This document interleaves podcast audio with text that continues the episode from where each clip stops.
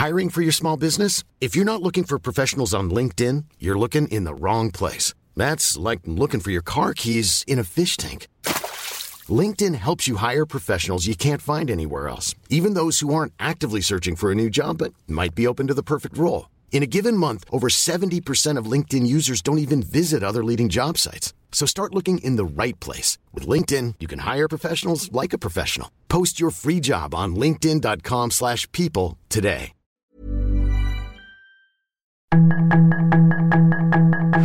Tarde a tarde, lo que necesitas saber de forma ligera con un tono accesible. Solórzano, el referente informativo.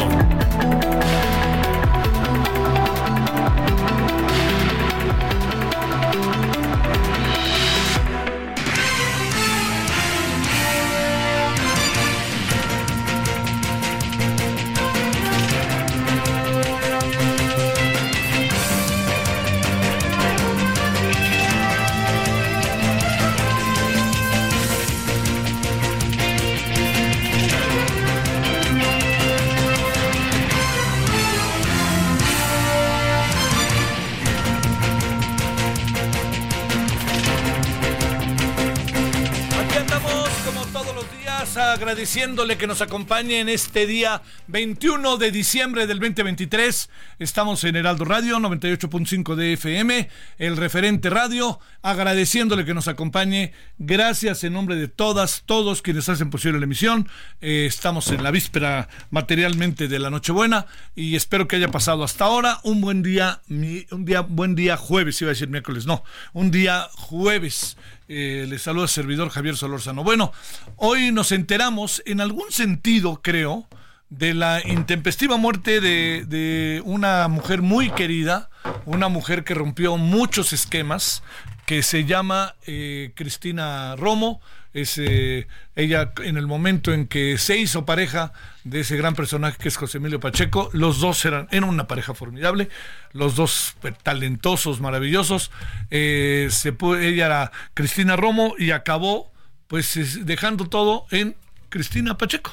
Así se puso y así la conocimos siempre, pero ella tenía otro apellido que era el de Romo, pero pues para nosotros era Cristina Pacheco y ha sido Cristina Romo, lo que importa es quién era ella y además ella, una pareja formidable de un personaje, créamelo, entrañable también, los dos entrañables, entrañable en la persona de eh, José Emilio Pacheco, Cristina Pacheco, los dos y sus hijas, ¿no? Laura, Emilia y Cecilia, que son también personajes formidables. Bueno, déjeme decirle, perdón si lo hago en primera persona, pero yo tuve algunas fortunas de, en relación a Cristina Pacheco.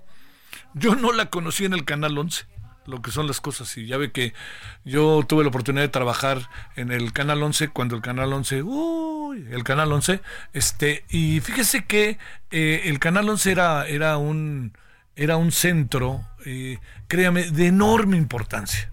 Era un centro de producción televisiva de enorme importancia. Yo, eh, digamos, desde su fundación, eh, a veces se, se olvida, como que de repente se quiere cortar la historia de Tajo, pero le diría, pues mire, pasaron personajes mucho, muy importantes, intelectuales destacados, se dieron mesas redondas formidables, directores, directoras formidables, y ellos son los que construyeron, construyeron esta imagen del Canal 11 que le recuerdo, que le recuerdo, ¿eh? Lo que pasa es que el poli se hace para atrás ahora, ¿no? No sé por qué, pero es el canal del Instituto Politécnico Nacional. Los ingenieros que lo fundaron, entre otros el ingeniero Méndez Ocurro, pues hicieron un trabajo formidable, porque además pues hubo personajes también como Alejo Peralta que jugaron un papel importante. Los ingenieros e ingenieras de- del Politécnico crearon todo esto y entonces el Politécnico empezaba con cosas, el Canal 11 empezaba con cosas muy básicas que son ahora a la distancia, bueno, se veían básicas y ahora a la distancia son formidables, ¿no? que eran pues clases, toda una serie de cosas, toda la señal del Politécnico, es la televisión cultural más vieja de más grande, más con más longevidad de América Latina. Pero entonces empezó a, a construirse el Canal 11 poco a poco de manera diferente. Yo no lo iba viendo y luego se hizo muy, muy visto por varias cosas. Una de ellas tuvo que ver con la gran difusión de conciertos de la Sinfónica.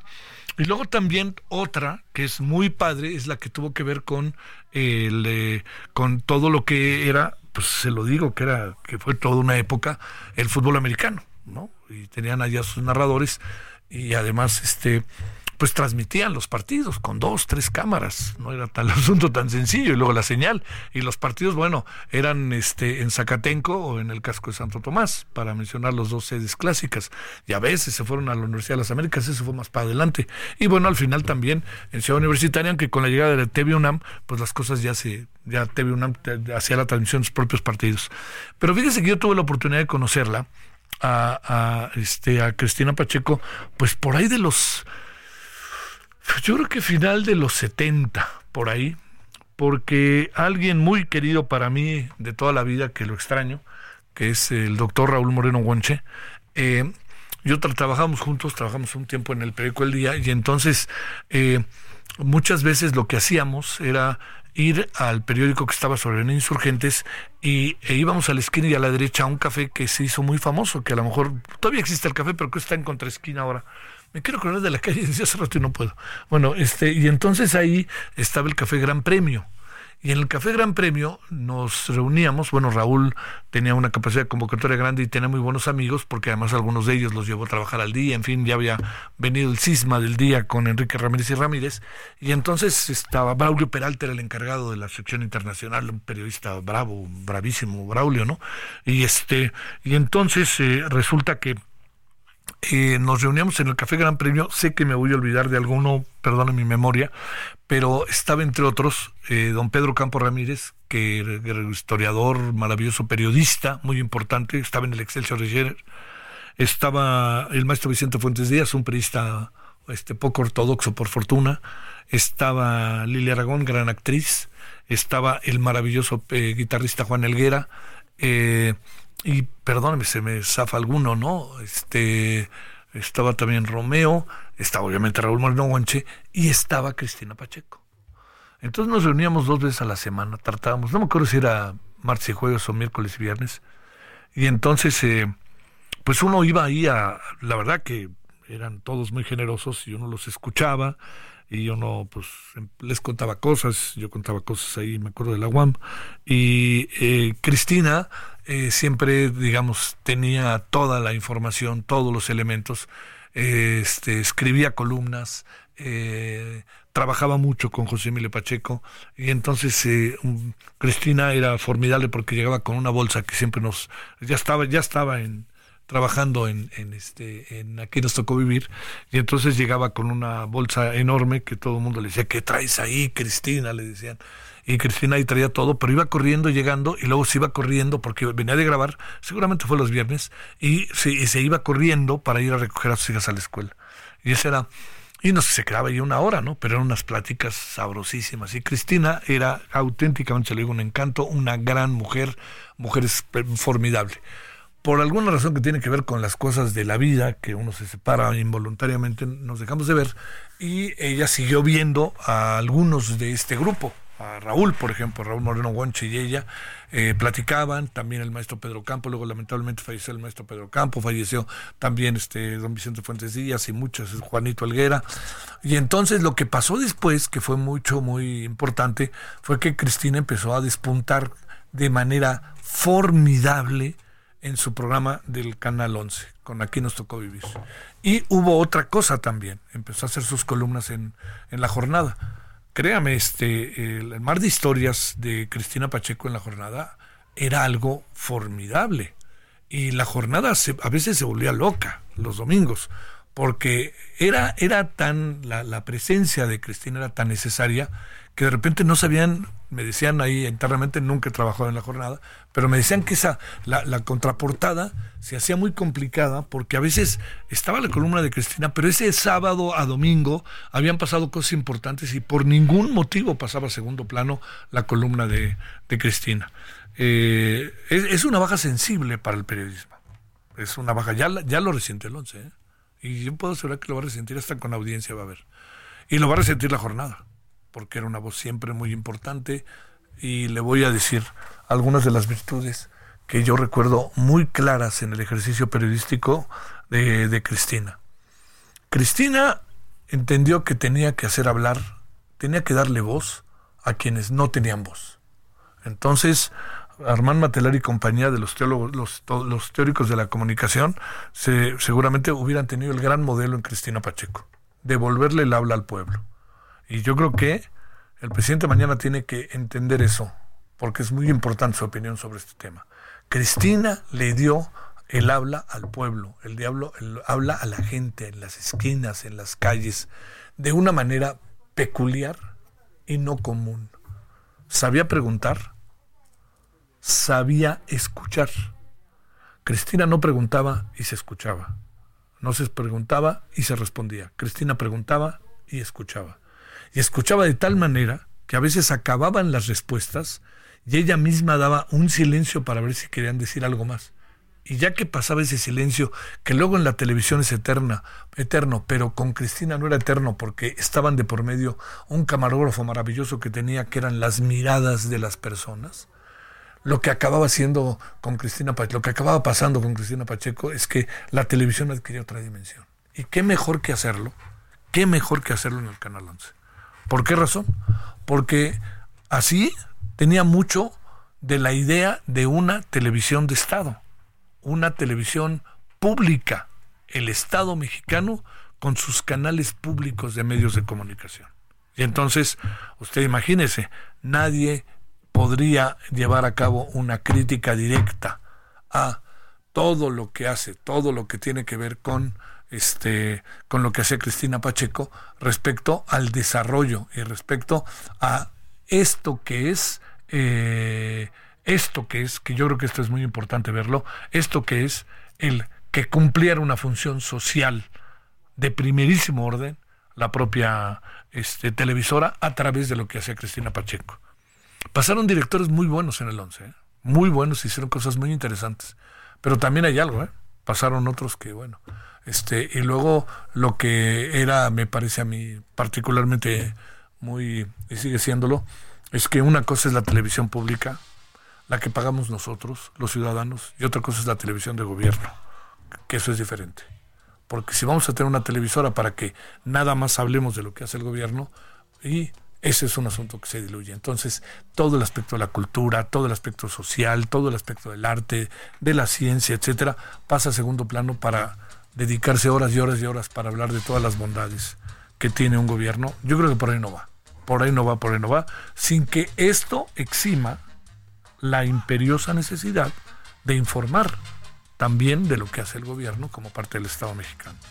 Yo creo que lo de Cristina es algo muy fuerte, pero también yo pienso que, pues, si le soy sincero, creo que la verdad que cumplió un ciclo muy importante, muy importante. Yo creo que es un antes y después. ¿eh? un antes y después, porque además siempre tenía la mejor disposición. Y recuerda que tenía la, este, el, que nos tocó vivir, pero también tenía entrevistas todas las semanas. Y era verdaderamente muy interesante lo que hacía. Yo, el tiempo que estuve en el Canal 11, pues sí le confieso que nos veíamos en los pasillos, platicábamos tantito, etcétera, pero sobre todo yo lo que hacía era verla. Yo la veía, no veía. A mí me gustaba mucho más aquí nos tocó vivir que las entrevistas. ¿Por qué razón? Porque sentía que ahí había mucha carnita. Y luego en, las entrevistas había entrevistados pues de toda índole, como su servidor, como todos entrevistamos personajes de toda índole. Pero a mí me parece que es un modelo que es irrepetible, porque tendría que ser otra Cristina Pacheco la que empezara a hacerlo. Ella tendría que, ahora sí que renacer, Cristina Pacheco, y hacer aquí nos tocó vivir. Y fíjese lo que son las cosas. La expresión aquí nos tocó vivir se convirtió en una expresión cotidiana en nuestra sociedad. Siempre pasa algo y dice, bueno, pues aquí nos tocó vivir, ¿qué quieres? Es la expresión de Cristina Pacheco. Es la expresión de una mujer que hizo un periodismo simplemente maravilloso y que en verdad, insisto, se ve extrañar entre muchas razones por todo lo que significó primero en la vida de José Emilio Pacheco, escritor non de nuestro país en su función de una madre maravillosa, en función de su trabajo periodístico, en función de sus trabajos en, su trabajo en la televisión e incluso el tiempo que estuvo en radio. Yo creo que eh, tenemos motivos para estar tristes, pero también eh, contentos en el sentido de una mujer que, que siempre dio la vida en función de lo que tenía y que para ella era un primer deber. Usted imagínese tanto, tanto, tanto tiempo sin dejar de estar semana tras semana. tanto, tanto tiempo sin dejar de escribir cada semana columnas que han de haber sido de seis, siete cuartillas. Y todas dignas de revisarse. Historias, mar de historias, ¿no? Se llamaba la columna. Y en verdad, yo le mando un pésame a los de la jornada porque sí creo que pues fue un, fue un factor muy importante en la construcción misma del periódico. El Canal 11 la va a extrañar y más, más ahora, la va a extrañar, ¿no? De por sí, pero más ahora, con lo que uno ve. Eh, y, este, y yo creo que también le diría, si me permitan, la gente joven, eh, es un modelo de comunicación que a lo mejor muchos de ustedes podrán ver como de otra época, no es de otra época. Saber preguntar y escuchar, saber escuchar y escuchar no es de otra época. Eso siempre es relevante, vigente y pertinente, así como se lo cuento. Bueno, nos acordamos con enorme cariño y con dejo de tristeza, sin la menor duda, de una mujer del calibre de Cristina Pacheco, que uno vio como dedicó su vida a, a su pareja, dedicó su vida a sus hijas, dedicó su vida a su trabajo y dedicó su vida al compromiso con los que no tenían voz y que ella se encargó de darles voz. Le insisto, todos los teóricos de la comunicación, cuando hablaban en los 70, ¿no? Devolverle el habla al pueblo, decía Armand Matelar con mucha razón, les diría, pues devolvamos el habla al pueblo, pues eso hacía cada semana Cristina Pacheco escuchándolos. Vi una última, vi varias entrevistas, ¿no? Pero ahora una que trae el portal del Heraldo, que a ver si la ponemos en la noche, que está buenísima. Entrevista al papá y a la hija, ¿quiénes son? El papá se dedica a vender fierros, Fierro, colchones, todo eso. Y la hija es la que hace la voz. Se compran refrigeradores, estufas, microondas. Eso lo hizo su hija. Y Cristina Pacheco la entrevistó al papá y a la hija 27 minutos. Ahí, en su casa en Iztapalapa. Y al final de la entrevista le dice, oye, al final, ¿eh? Le dice, oye, no me puedes decir, ¿cuánto, cuánto tiempo hicieron la grabación? Le pregunta Cristina. Y dice el papá, no, pues toda la noche, queríamos que saliera muy bien, que no sé qué. Yo no lo escucho y da la impresión de que es la primera, ¿no? Que pum, pum, la gritó. Y luego la chava, este, con un, de 19 años, con un hijo este, casi recién nacido, este, empieza a cantar, empieza a hablar y narra precisamente. Se compran ahí con el micrófono de Cristina Pacheco. Véalo, está ahí en el portal de, del Heraldo, vale la pena verlo.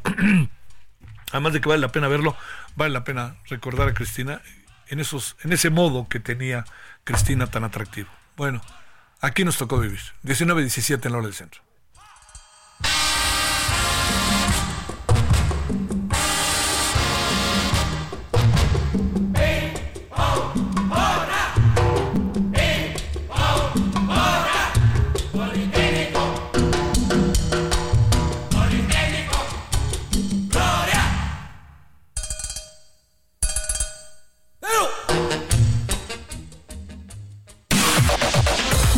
Información de último momento en el referente informativo.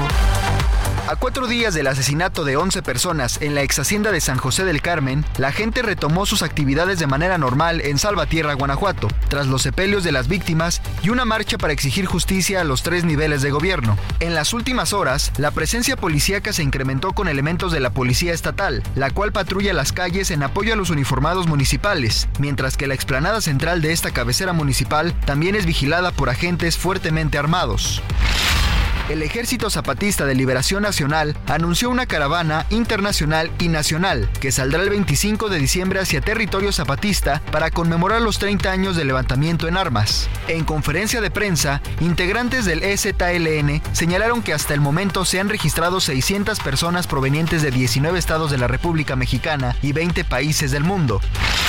En Sabinas, el Sistema Nacional de Protección Civil y la Fiscalía General informaron que se tienen avances importantes en la última fase para la recuperación de los cuerpos de los mineros de El Pinabete. Pasaron 507 días desde que la mina se inundó y por ende 10 mineros quedaron atrapados a 65 metros de profundidad. La Embajada de Estados Unidos en México aclaró que los cruces ferroviarios fronterizos de Eagle Pass y El Paso, en Texas, siguen cerrados, luego de que ayer el presidente del Consejo Directivo de la Confederación de Cámaras Industriales de los Estados Unidos Mexicanos, José Abugaber, aseguraba que los puertos serían reabiertos. Una delegación estadounidense de alto nivel viajará a México en los próximos días para hablar de migración. Así lo informó la Casa Blanca tras conversaciones telefónicas entre los presidentes Joe Biden y Andrés Manuel López Obrador. La escritora y periodista Cristina Pacheco murió este día a los 82 años, a unos días de anunciar que se retiraba de la vida pública debido a una enfermedad. El tiroteo registrado este día en la Universidad Carolina de Praga, que ha causado al menos 15 muertos y 24 heridos, es la peor matanza registrada en la República Checa en los últimos años y también la peor de este tipo sufrida en centros educativos en el mundo en lo que va de 2023. La Oficina de Alto Comisionado de Naciones Unidas para los Derechos Humanos reclamó a Israel abrir una investigación sobre la posible perpetración de un crimen de guerra por parte de su ejército en Gaza. La agencia informó haber recibido informaciones preocupantes sobre la muerte de 11 hombres palestinos no armados en la ciudad de Gaza. Sus comentarios y opiniones son muy importantes. Escribe a Javier Solórzano en el WhatsApp 5574 50 26.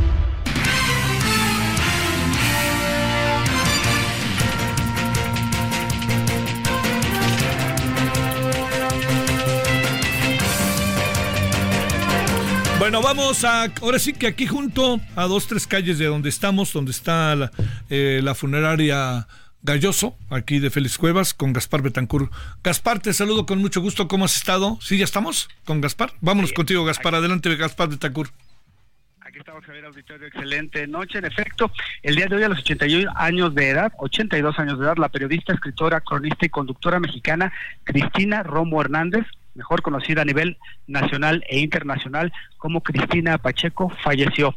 Es en esta funeraria ubicada en Félix Cuevas donde yacen ya sus restos y se están llevando a cabo los servicios funerarios. Hace algunos momentos, Javier, salió a dar unas palabras la hija de Cristina Pacheco, Laura, y esto fue lo que comentó. Fíjense que ella era una mujer eh, con una fuerza de la naturaleza y yo sospecho que ella empezó a sentir alguna incomodidad y no nos dijo, no le dijo a nadie porque de habernos dicho, se hubiera metido en tratamientos que le hubieran quitado tiempo y no hubiera podido trabajar. Creo que ella prefirió trabajar hasta el final y pagar el precio.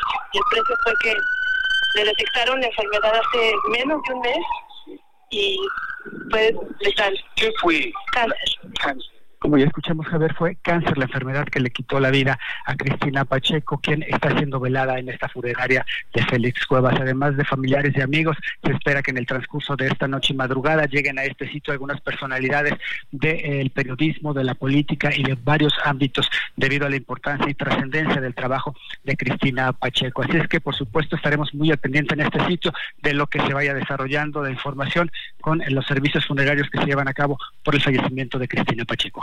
Eh, supongo que va sumándose mucha gente, ¿no? Ahí al velorio, ¿va? Así es, conforme han ido avanzando los minutos, ya han comenzado a llegar más personas a este lugar, ubicado en el eje 7 Sur Félix Cuevas, y sí, se espera que todavía sean más eh, personas y sobre todo algunos personajes de varios ámbitos los que lleguen a este sitio, Javier. Sí, sí, sí, sin la, sin la menor duda, este así será. Pues bueno, te mando un gran saludo, Gaspar, este, gracias y buenas noches. Muchísimas gracias, continuamos pendientes. Fíjese que, digo, no lo sabía. Eh, no sabía que era cáncer, no sé si usted lo sabe, pero no era cáncer, pero sabe que, sabe que sí, intuye uno, por lo poco que pudo haber conocido su servidora Cristina Pacheco, que Cristina ha de haber decidido no, no, no contarle a nadie que estaba enferma porque significaba que no iría a trabajar.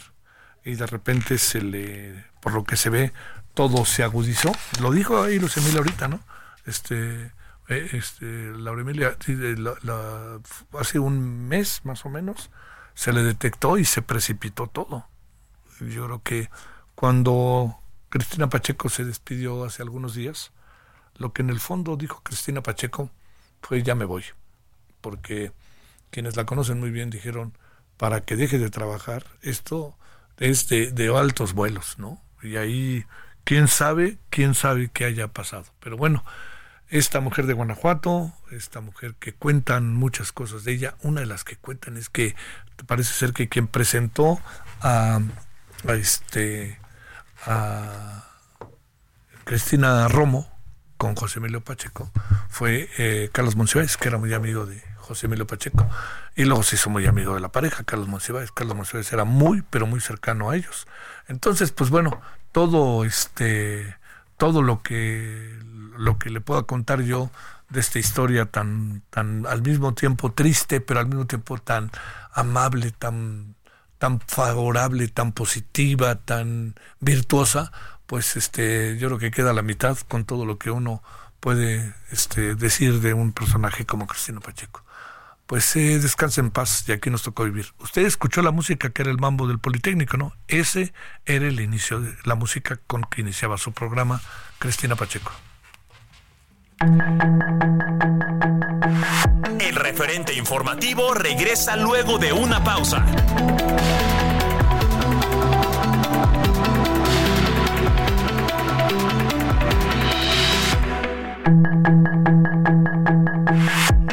Estamos de regreso con el referente informativo.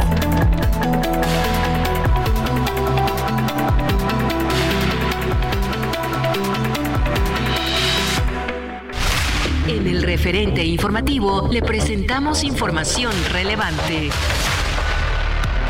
Emilio Lozoya impugna negativa de libertad en caso Odebrecht. Detienen al presunto asesino de los jóvenes de Celaya. Ex Hacienda San José del Carmen cierra sus puertas al público tras masacre en Salvatierra. Hayan herramientas de mineros atrapados en el Pinabete. Ejército Zapatista de Liberación Nacional anuncia caravana internacional hacia Chiapas por su 30 aniversario. Murió Cristina Pacheco a los 82 años de edad. Gobierno de México ofrece protección consular tras tiroteo de Universidad de Charles. Biden enviará delegación a México para tratar migración. Cruces de Eagle Pass y El Paso siguen cerrados. Sus comentarios y opiniones son muy importantes. Escribe a Javier Solórzano en el WhatsApp 50 13 26. Chestnuts roasting on an open fire. Jack Frost nipping at your nose. Yuletide carols being sung by a choir. And folks dressed up like Eskimos. Everybody knows a turkey and some mistletoe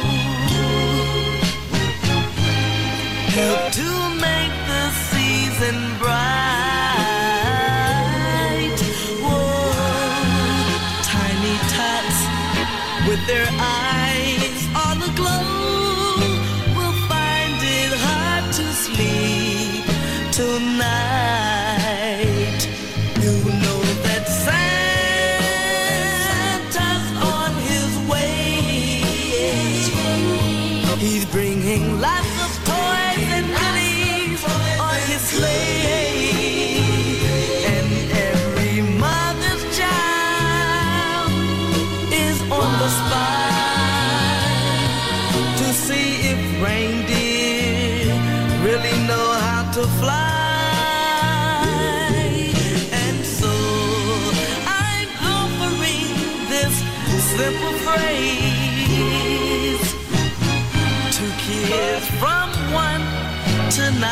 92.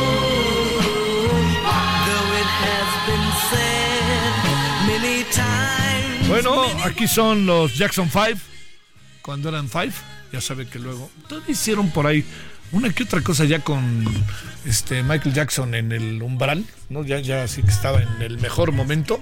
Con todo y eso hicieron muchas cosas muy padres ahí en este, en, eh, en todo lo que corresponde a, este, a la música que hicieron, que fue por momentos sumamente atractiva, tan divertida, en fin, ¿no? Pero ahí estaba, el mero mero pues acabó siendo el señor llamado Michael Jackson. Y esto es este, pues una canción de Navidad. Estamos totalmente en la desfachatez, todo es Navidad y chinguele, órale, todo es Navidad, ¿no? Para que no darle vuelta. 19.34 la hora del centro.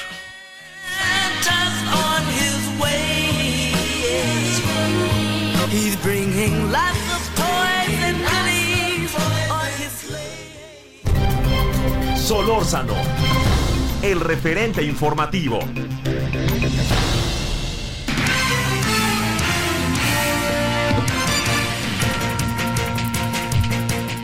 Bueno, vámonos con Gabriela Montu- eh, Mantujano, eh, Montejano, perdóneme, hasta allá, hasta Guanajuato. Querida Gaby, ¿cómo estás? ¿Qué hay de nuevo con este tema que, puf, que nos duele y nos duele? Javier, muy buenas noches. Pues bueno, hoy amanecimos en Guanajuato con una noticia que eh, emitió la Fiscalía General del Estado y es que el Verdus es el hombre detenido como el presunto autor material de los asesinatos de los jóvenes que fueron encontrados sin vida el 3 de diciembre en la primera fracción de Crespo en el municipio de Celaya. La Fiscalía de Guanajuato difundió hoy muy temprano un video y un comunicado sobre la detención del presunto homicida de los seis jóvenes encontrados en esta zona. El domingo 3 se localizaron los cuerpos de cinco de los jóvenes y el lunes por la mañana fue encontrada la sexta víctima. Posteriormente se confirmó que cinco de los muchachos eran estudiantes de medicina en la escuela privada Universidad Latina de México. De acuerdo a lo que dijo la fiscalía es que cuentan con los elementos de prueba que acreditan que este hombre eh, pues participó en diversos delitos, entre ellos el homicidio de los estudiantes. En el video que enviaron solamente se observa bajar a Francisco Omar de una camioneta de la fiscalía y, pues es trasladado a otro lugar pues ya detenido. Eh, se busca que el Verdus sea llevado ante un juez para que un agente del Ministerio Público pues, le formule imputación y solicite la vinculación a proceso penal por el multihomicidio de estos jóvenes. Eso como parte pues de, de la primer tragedia, de las tragedias recientes de esta región, pues la primera que se registró eh, a principios de diciembre y que bueno, ya hay un hombre detenido por la muerte de estos jóvenes, Javier. Es, eh, ¿Aparece este personaje, Gaby, este, como eh, responsable material intelectual o básicamente este material? Material, solamente se le está eh, señalando como material y bueno, en su momento el fiscal había comentado que eran varios los implicados, pues fue una una situación donde asesinaron a seis jóvenes Sí. se, se, se- se supone que son varios las personas que participaron de acuerdo a lo que había dicho el propio funcionario pero en este momento solamente es el detenido y no hay muchos datos Javier no hay mucha precisión como es costumbre en la fiscalía no informan exactamente dónde lo detuvieron, si fue detenido en Celaya, cuándo lo detuvieron, aunque bueno, por la, el tiempo de la detención y los tiempos del proceso legal, pues mañana es la audiencia, mañana temprano es la, la audiencia en donde le van a, a el Ministerio Público para para imputar los los delitos para ver si es este si es vinculado a proceso o no. Mañana es la audiencia. Oye, déjame hacerte otra pregunta más. Eh, Sí. ¿Hay una hipótesis de cuántas personas más pudieron haber participado? No, no se han dicho número de personas que han participado en este suceso, eh, ni en las diferentes entrevistas que dio el fiscal después eh, para hablar sobre la investigación de este asunto, no precisó cuántas personas pudieran estar implicadas, pero pues hasta el momento solamente es este hombre. Este hombre. Este. Y, el, el, el Verdus. Eh, además con los videos, ¿no? Gaby, que se dieron a conocer de este hombre, ¿no? De, cómo se comportaron y los hacían pelearse entre ellos, etcétera, ¿no? Sí, sí, sí. eh, me parece que la fiscalía respondió a la presión social, pues de que no se estaba haciendo nada, porque uno de los reclamos era por esta segunda masacre que se registró en Salvatierra unas semanas después de este caso de los jóvenes estudiantes, pues la sociedad también reclama pues que se solucionen los que se investigue y se llegue a los responsables. Entonces me parece que también la fiscalía fue una forma de responder con al difundir la detención de este De este de este hombre, ¿no? Con los Sí, videos sí, sí. y eso. Sí, sí, sí. Te mando un gran saludo. ¿Cómo está Guanajuato hoy? Frío, ¿verdad? Frío, está frío. O- obviamente Guanajuato es una extensión amplia que tiene Sí, claro. municipios más fríos que otros, pero eh, pues sí, en algunos municipios ya de la sierra están por debajo de los cero grados. Sí, sí, sí. Este, Guanajuato capital ya en plena Navidad, ¿no? Sí, sí. Mira, Guanajuato, por eso es tan, también tan doloroso el tema de la violencia, muchachos, porque Guanajuato tiene muchas zonas turísticas que, que la gente viene, visita, mucha, mucha gente depende del turismo y de pronto los temas de inseguridad pues también duelen, ¿no? Y, y, y dicen las autoridades que esto no ahuyenta al turismo, pero eh, pues sin duda es con lo que hay que hay que batallar de pronto, ¿no? El estigma de la delincuencia para Guanajuato o la inseguridad. Te mando un saludo, Gaby. Muy buenas noches. Buenas noches, Javier. Vámonos a las 19.39 en hora del centro. Solórzano, el referente informativo.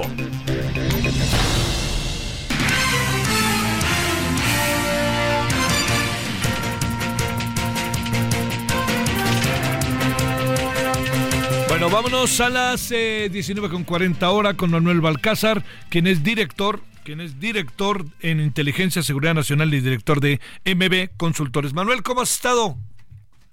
Muy bien, Javier, buenas noches. Un gusto saludarte a ti y a tu auditorio. Bueno, eh, hay varias vertientes, eh, la mayoría de ellas se...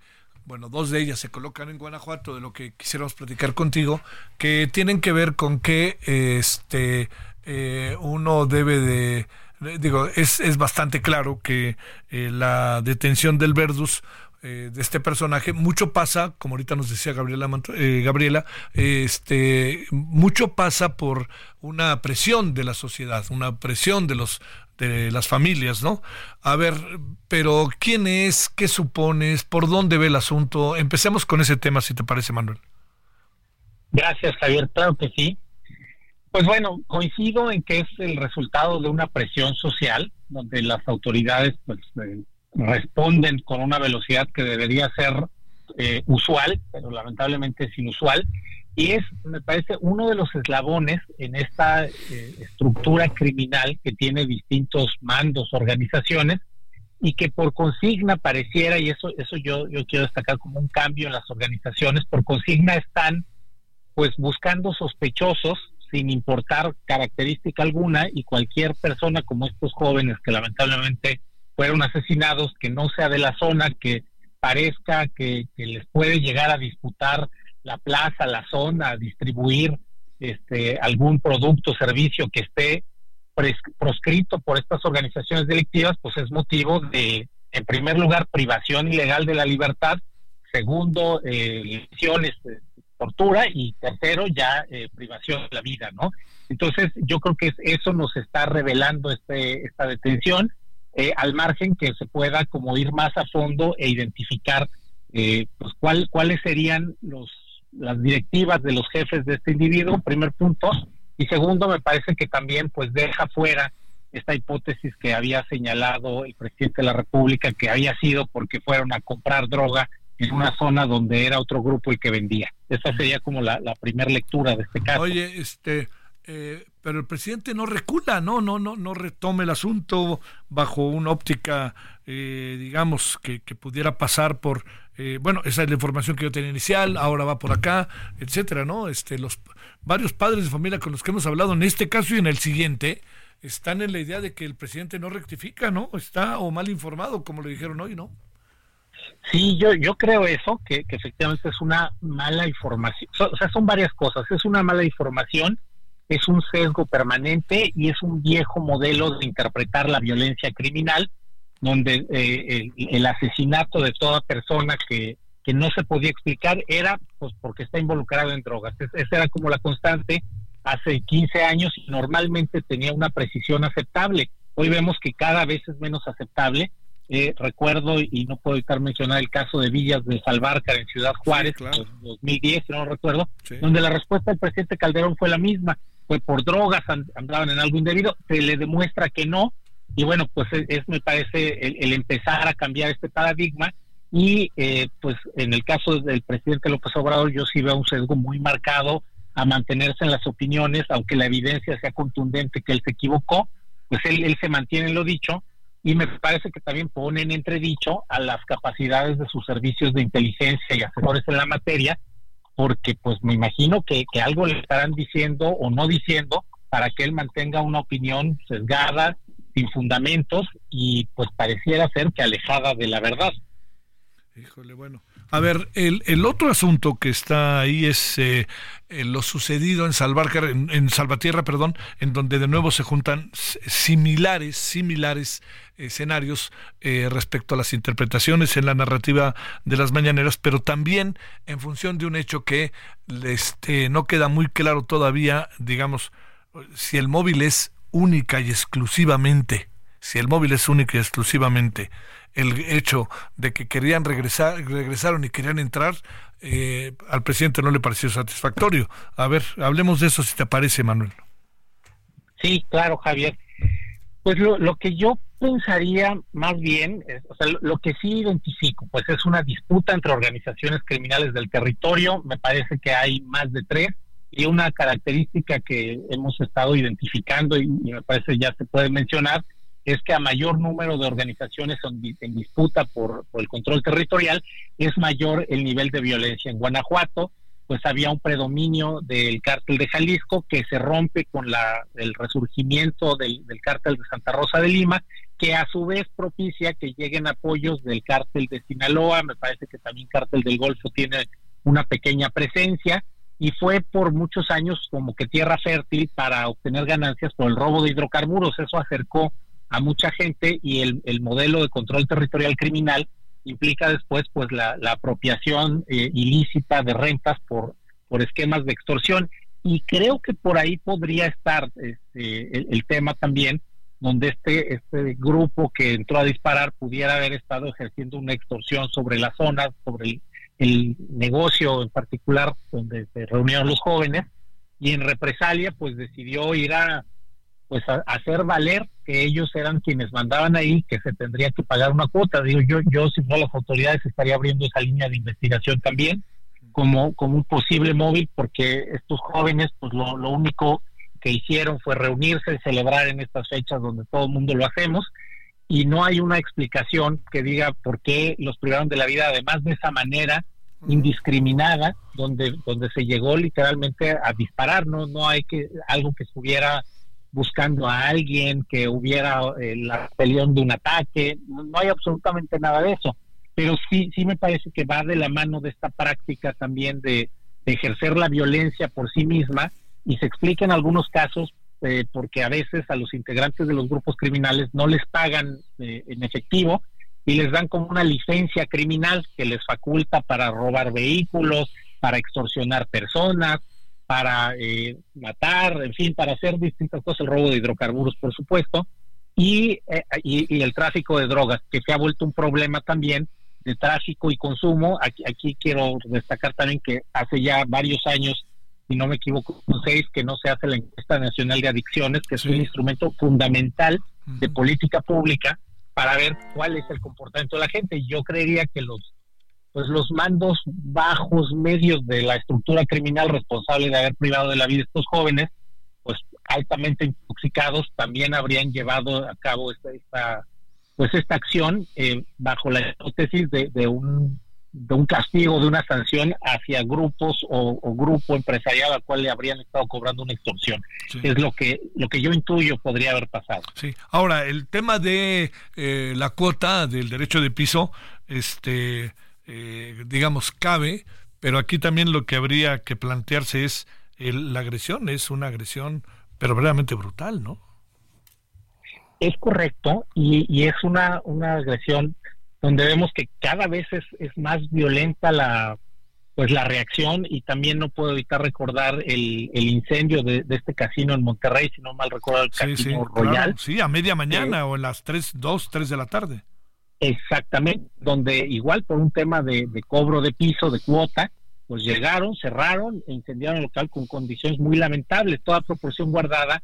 Me parece que, que algo similar podría haber ocurrido porque efectivamente no, no hay un móvil lógico de, de, mecánica de hechos o de motivación que nos explique, oye, es que fueron por, por tal persona. En otros casos que hemos visto, cuando hay una eh, pues animadversión contra una persona en específico o dos, o la privan de la libertad y días o momentos más tarde aparece sin vida, o bien eh, en, en el momento van contra un ataque directo y lamentablemente podría haber como víctimas colaterales que estaban cerca en el disparo de una ráfaga, pero aquí no me parece eso, aquí me parece una, una agresión eh, abierta, aleatoria y, y, y, con un volumen de fuego impresionante que sí. cobra este número de víctimas. Es, sí, es sí, lo que yo pensaría. Oye, a ver, para, para cerrar, bueno, no cerrar, ya sabes, eso continúa y continúa y continúa, pero para ver, eh, lo que corresponde a, a, digamos, al fin de año, Eh, como tú y yo sabemos, hay inmediatamente empiezan todo tipo de análisis, de, eh, de revisiones, que cómo va el año, que cómo termina, pues es inevitable, ¿no? Es el espacio-tiempo.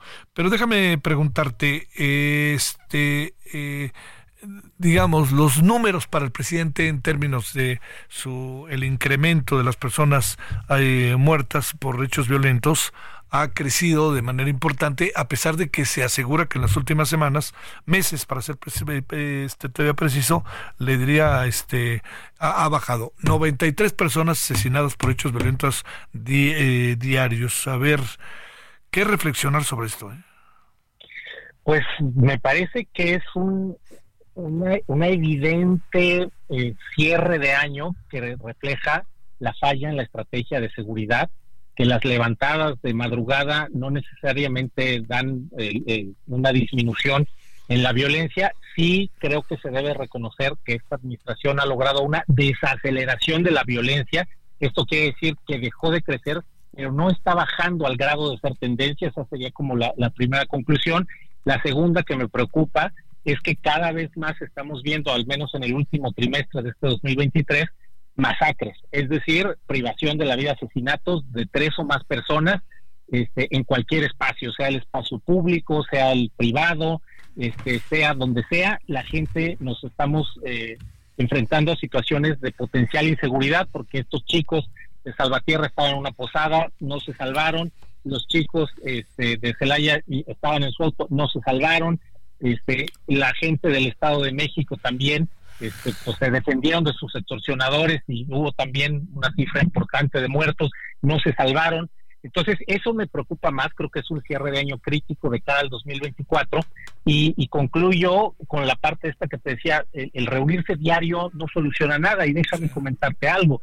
Cuando el presidente de la República dice, es que no sé si ustedes habían visto a alguien que se reuniera diario, algún presidente, déjame decirte que sí, el presidente Felipe Calderón, en un momento muy agudo de su administración, se reunía todos los días con su gabinete de seguridad, un tiempo que duró más o menos entre un mes y medio y dos, y se llegó a la conclusión que eso era totalmente inviable, porque no estaba resolviendo nada, estaba tomando el tiempo del presidente, de los secretarios, y la violencia no disminuía. Te estoy hablando de 2010 más o menos, y se llegó a la conclusión que había que hacer dos cosas. Una, replantear la estrategia, de seguridad como se empezó a hacer y, y eh, segundo lugar se creó una figura que se llamaba el grupo de coordinación ejecutiva y este grupo lo que buscaba era pues justamente que eh, las instrucciones y acuerdos presidenciales que tomaban el gabinete se materializaran aumentando la coordinación operativa entre órganos de la administración pública federal y las entidades federativas.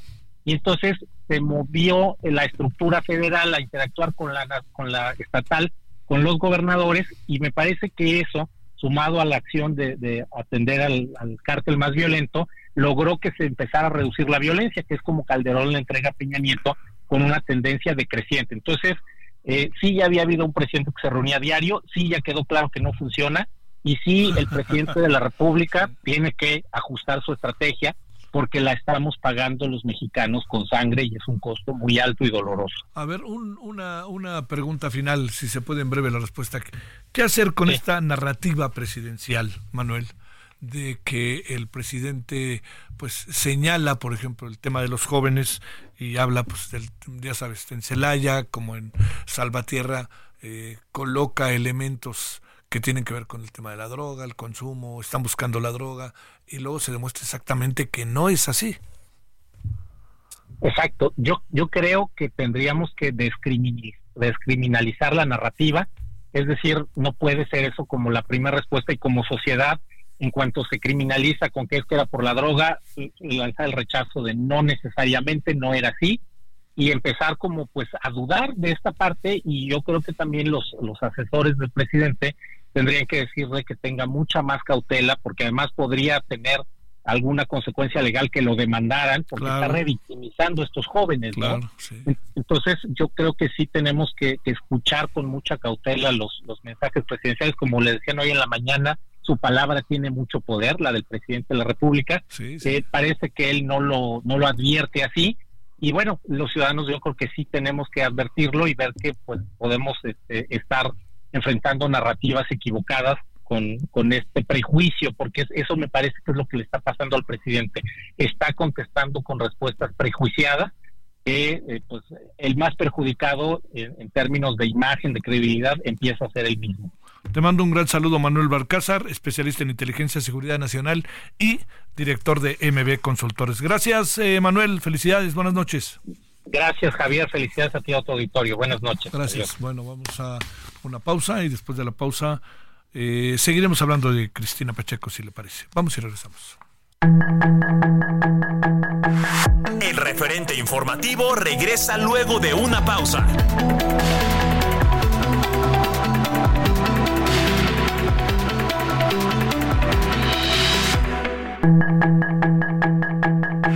Estamos de regreso con el referente informativo.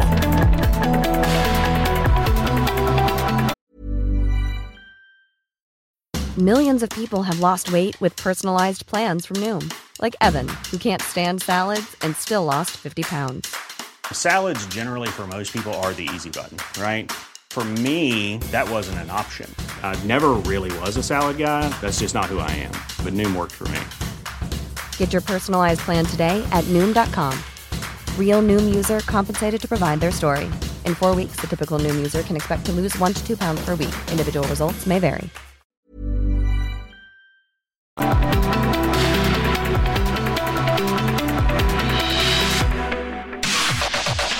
Información de último momento en el referente informativo. El sistema de transporte colectivo Metro informó que el próximo domingo 24 de diciembre el servicio será de las 7 a las 23 horas y la última corrida de trenes saldrá a las 22.30. Para el lunes 25 de diciembre se aplicará el horario de día festivo, por lo que la operación iniciará a las 7 y concluirá a las 24 horas. Los mismos horarios aplicarán para el 31 de diciembre y 1 de enero del 2024. Por su parte, la Asociación del Banco de México recordó que el próximo 25 de diciembre los bancos no darán servicio, sin embargo los cajeros operarán de manera regular. El Canal 11 transmitirá una serie de programas desde hoy y hasta el domingo, recordando a la periodista Cristina Pacheco. Mañana viernes, a partir de las 7, se transmitirá lo mejor de Conversando con Cristina Pacheco. El sábado 23, lo mejor de Aquí nos tocó vivir. Y para finalizar el domingo a partir de las 14 horas, será un maratón de lo mejor de Aquí nos tocó vivir. Comenzó la venta de vacunas anticovid en México, agotándose rápidamente en farmacias. Aunque ayer se garantizó el abasto de miles de vacunas Pfizer contra COVID-19 para cubrir la alta demanda, hoy algunas sucursales advierten con carteles que no cuentan con el producto y desconocen la fecha de resurtido. En Guerrero se reportó el ataque armado en la pozolería Las Vecinas sobre el Boulevard de las Naciones en Acapulco Diamante, donde al parecer perdió la vida Ricardo Taja, ex candidato a presidente municipal de Acapulco por el PRI. Elementos de la Secretaría de Seguridad Ciudadana decomisaron alrededor de 90 kilogramos de pirotecnia en la estación Merced del metro durante el operativo Cero Pirotecnia. El operativo consiste en acciones de seguridad preventiva que incluyen la revisión de mochilas o bultos voluminosos, así como recorridos de vigilancia en pasillos, andenes, zonas de correspondencia y al interior de los trenes. Un hombre de alrededor de 26 años fue encontrado sin vida a causa de disparos de arma de fuego por policías de la Secretaría de Seguridad Ciudadana en el Parque Gandhi de la colonia Bosques de Chapultepec, primera sección de la alcaldía Miguel Hidalgo. Hasta el momento se desconocen los motivos del asesinato. Científicos en Dinamarca desarrollaron una inteligencia artificial llamada Life to Beck, la cual es capaz de predecir si una persona va a morir en los próximos cuatro años con una precisión del 78%. A través de una red neuronal de aprendizaje profundo, basado en un modelo de lenguaje de grandes dimensiones, consiguió analizar criterios como educación, salud, ingresos y ocupación para responder a indicaciones predictivas sobre las condiciones futuras de los individuos. Sus comentarios y opiniones son muy importantes. Escribe a Javier Solórzano en el WhatsApp 5574 50 13 26.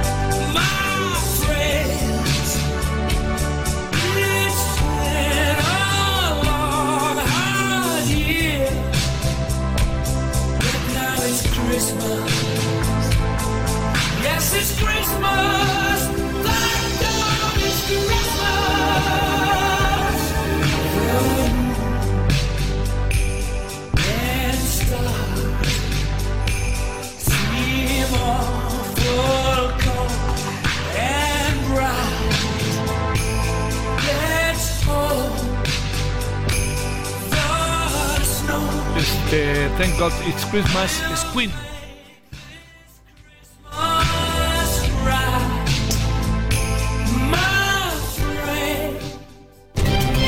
Solórzano, el referente informativo. Bueno, por, por innumerables momentos, eh, situaciones, le quiero agradecer a Laura Emilio Pacheco, eh, hija de Cristina Pacheco, de José Emilio Pacheco, que esté con usted y con nosotros.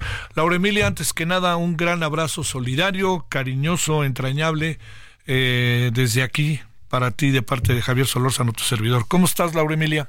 Muchas gracias, Javier. Te agradezco muchísimo la llamada, de verdad. No, tú no sabes. Fíjate que hoy me acordaba eh, de algo que yo sé que tú sabes, que había un grupo de amigos que nos reuníamos en el Café Gran Premio sí. te acuerdas? Con Raúl, Raúl Moreno Wonche, con Pedro Campo Ramírez. Y Osiris, Osiris también, Osiris Cantú, no, no, era... Oye, yo, yo nomás iba, iba, ¿sabes qué? Iba a abrir la boca para aprender y oírlos. Oye, el maestro Juan Elguera, ¿te acuerdas? El guitarrista maravilloso. Sí, sí, sí, este, hablemos, amigos, hablemos de música. Sí, exactamente. Así decía su programa. Ah, oye, fíjate que te voy a decir algo que era como una broma que teníamos ahí entre nosotros con, con tu mamá, que era que ella llevaba una bolsa tamaño caguama, ¿no? Enorme. Y entonces don Pedro Campo, con esa sabiduría y diversión que tenía, le decía, a ver, Cristina, pero ¿qué traes en esa bolsa? Y eso nunca nos dijo, pero se reía de nosotros realmente, ¿no? Y entonces venía de hacer el programa Aquí nos tocó vivir y acabando o sea, no llevábamos ni medio café, ella se paraba corriendo. ¿A qué crees?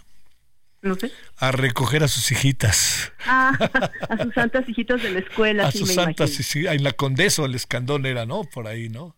Era... sí, en la Colonia del Valle llegaba a toda velocidad en su camioneta Caribe. En su camioneta Caribe. Oye, este, se precipitaron las cosas un poco, ¿ah?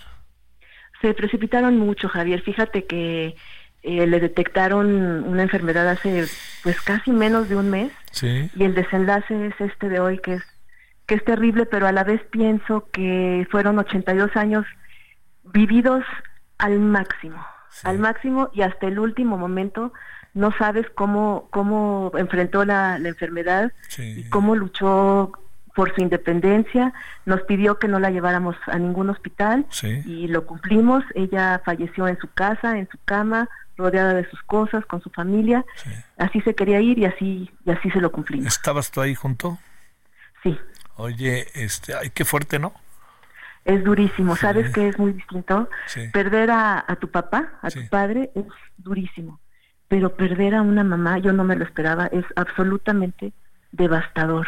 Es la orfandad total. Es muy distinto y yo no me lo esperaba.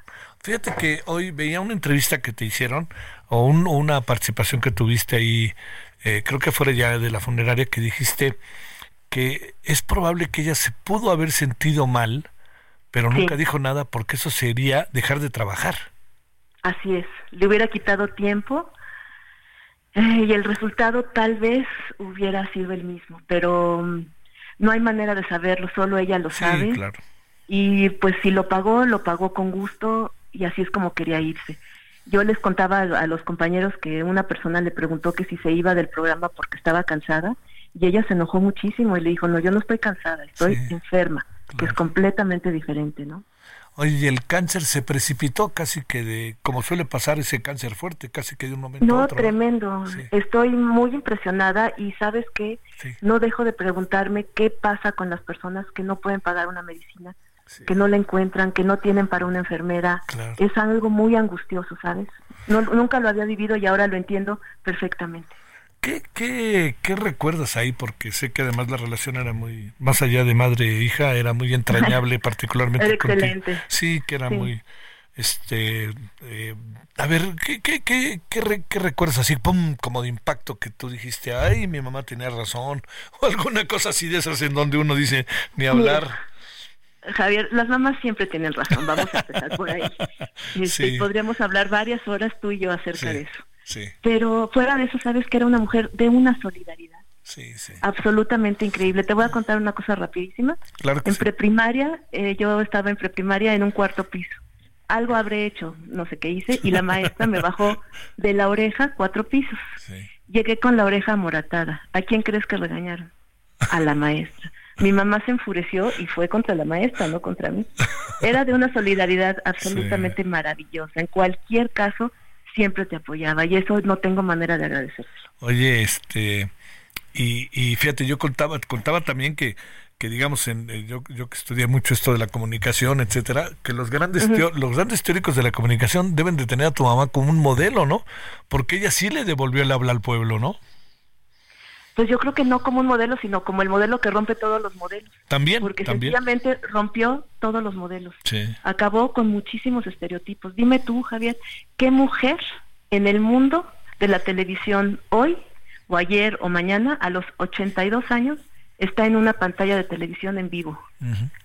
Las mujeres tienen los días contados en la televisión. Y ella a los 82 años rompió un estereotipo mostrando que se pueden hacer muchas cosas.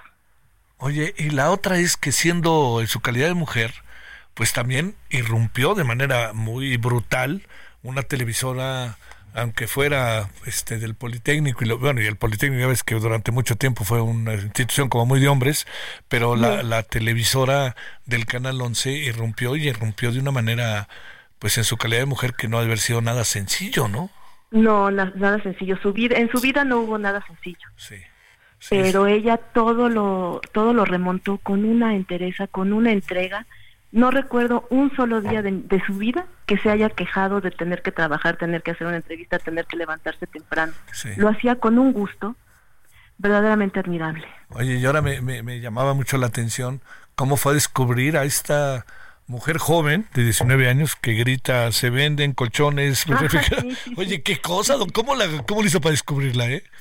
Pues mira, yo creo que tenía muchos informantes, entre ellos yo, y cuando veíamos cosas en la calle que, que, eran interesantes, se lo, se lo íbamos a contar inmediatamente.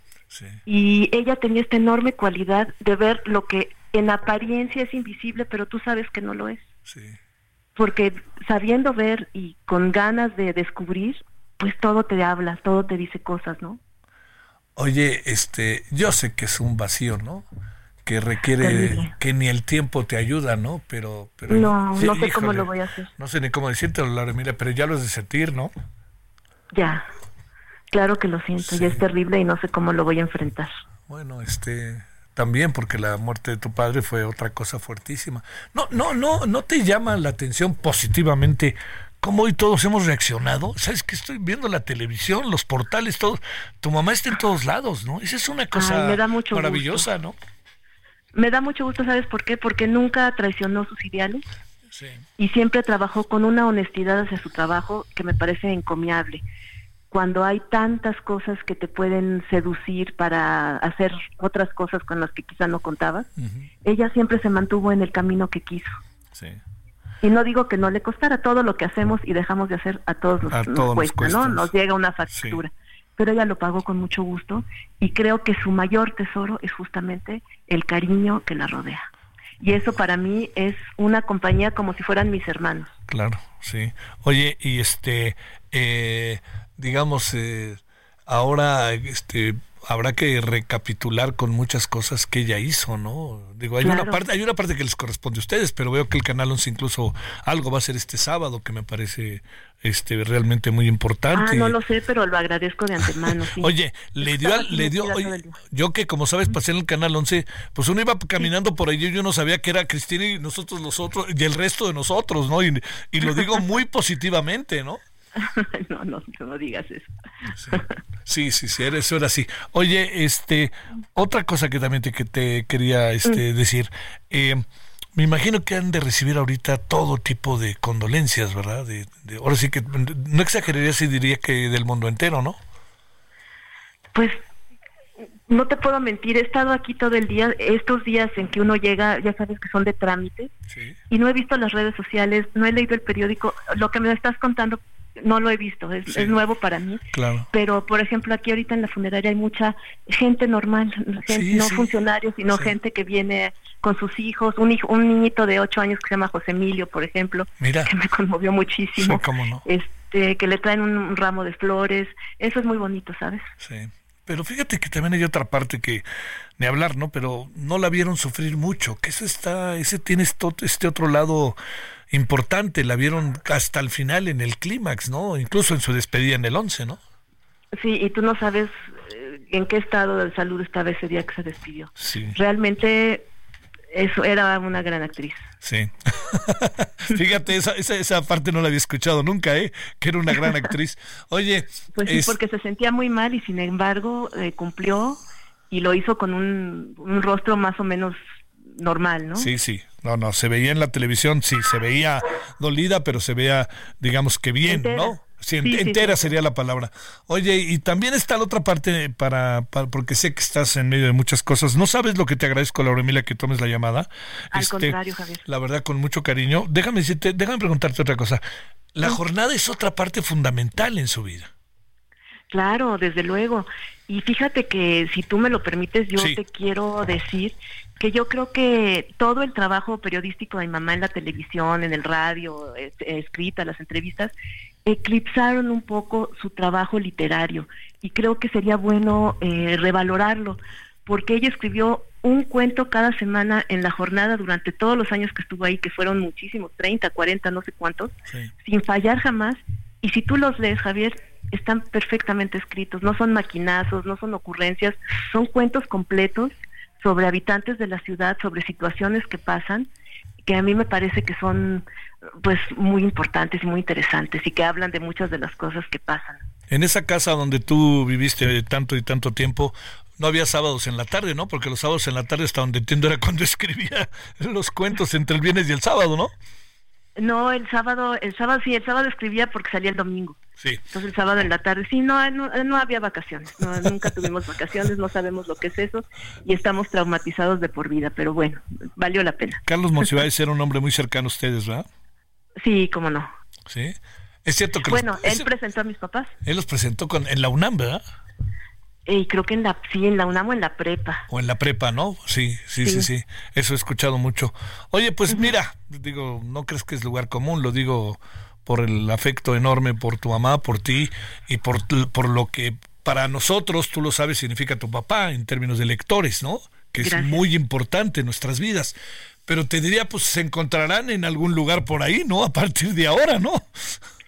Eh, estoy segura, estoy no tengo la menor duda al respecto. Bueno, oye, este, pues va, va ahora el, el funeral que irá mucha gente aquí en, en Félix, eh, en Félix Cuevas, ¿no? Aquí en Galloso, ¿no?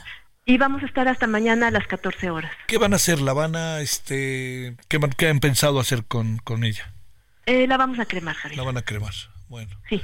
Este, pues mira, te mando un abrazo, en verdad, muy solidario, muy agradecido. Con cierto dejo de tristeza, ¿eh? te lo debo decir. No, claro pero, que sí, Pero también con enorme gusto y agradecimiento de vida por lo que uno aprende de personas así. Yo a mí a mí algo que, que mucho no se ha dicho, no sé qué pienses, Laura Emilia es es su calidad de mujer, cómo irrumpió en tantas cosas y se metía en tantos lados cuando, híjole, a las mujeres se les iban encima o las discriminaban o como bien dices, tenían vida efímera en la televisión.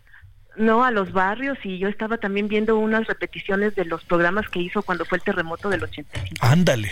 Y verdaderamente se metía a unos lugares impresionantes, a cuevas, este, no, bueno, eh, impresionante.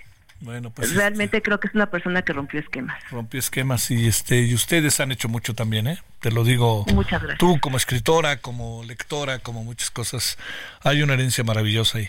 Laura Emilia, te mando un gran abrazo, un gran saludo solidario y yo creo que como yo muchísima gente, ¿eh? que yo me aprovecho que estoy en el micrófono y lo hago, pero yo estoy seguro que, digamos, donde he estado hoy todo el día ha sido la misma conversación sobre tu mamá. Fíjate qué bonito, pues, ¿no? Mira, lo recibo con cariño porque me hace falta en estos momentos. lo recibo con mucho cariño. Bueno, un gran abrazo, Laura Emilia, y muy buenas noches. muchas gracias. Gracias, gracias. 2019 en Hora del Centro. Solórzano, el referente informativo.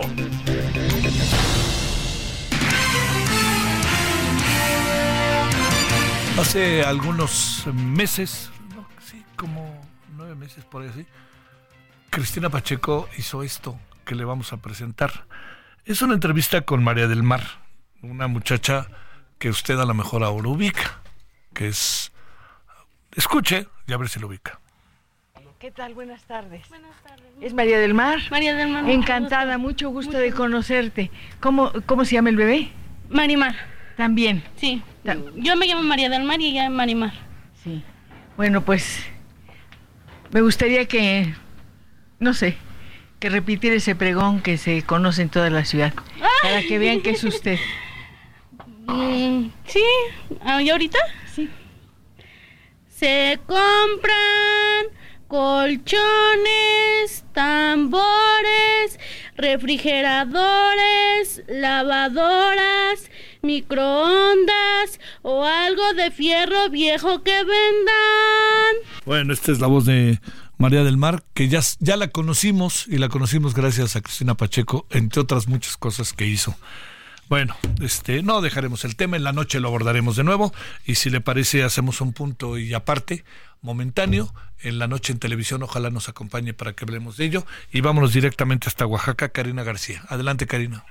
¿Qué tal, Javier? Muy buenas noches. Buenas noches a todo el auditorio. Comentarte que con el arribo de 4.780 turistas para 4.000, perdón, 478.000 turistas para esta fiesta de Sebrina, se prevé que en Oaxaca se obtenga una derrama económica de más de 1.664 millones de pesos en estas festividades decembrinas.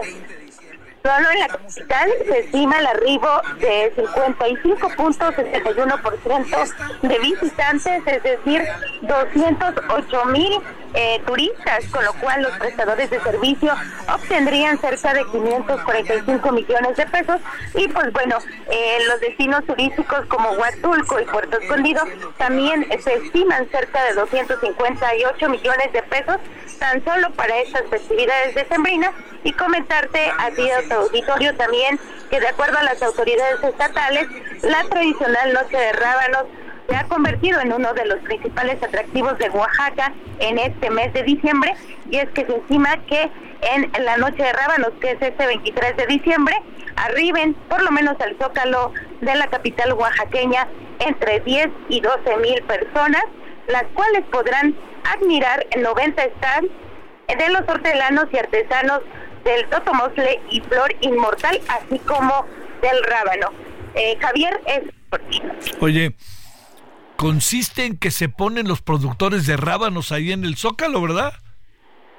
Así es, Javier. Prácticamente son artesanos quienes trabajan estas, estos rábanos y pues bueno, de su imaginación sacan estas figuras caprichosas y sobre todo pues de estas festividades que caracterizan a Oaxaca.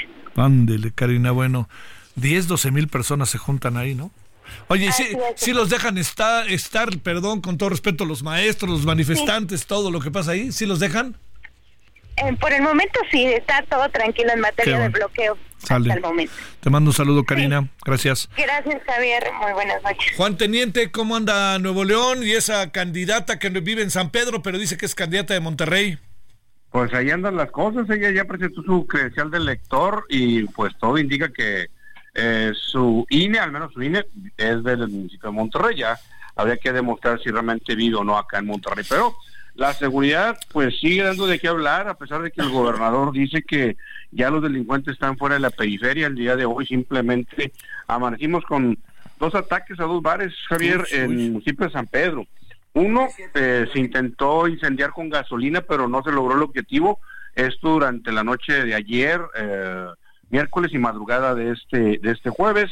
Ahí las autoridades acudieron después del reporte de personas que estaban ahí cerca, que vieron que intentaron quemar este negocio denominado Night, eh, Dark Night Club, ah. que está ubicado en el centrito del Valle. El centrito del Valle pues es muy conocido en Monterrey porque ha sido una zona muy este segura en, en otras épocas eh, de, en, en, Nuevo León es una de las zonas más seguras y que pues ahora hubo unos este modificaciones a la vialidad y eso provocó que se cerrara y ahora que está aperturada pues eh, amanecimos con esta información y a unos cuantas calles de ahí. Otro bar fue atacado con eh, este por personas armadas fue rafallado y las autoridades pues acudieron y durante toda la noche y madrugada estuvieron eh, pues levantando evidencias para determinar qué fue lo que pasó y, San Pedro pues es de los municipios entre comillas más seguros y pues las cámaras de vigilancia de vigilancia y el C5 o el C4 nunca informaron de este ataque y nunca ubicaron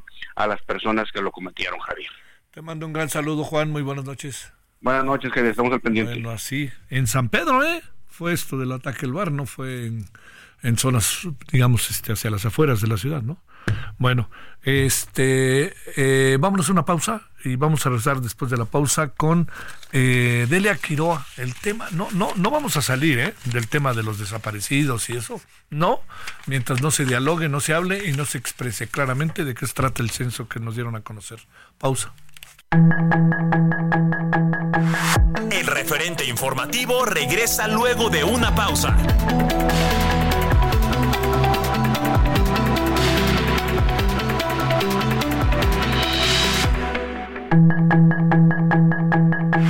Estamos de regreso con el referente informativo.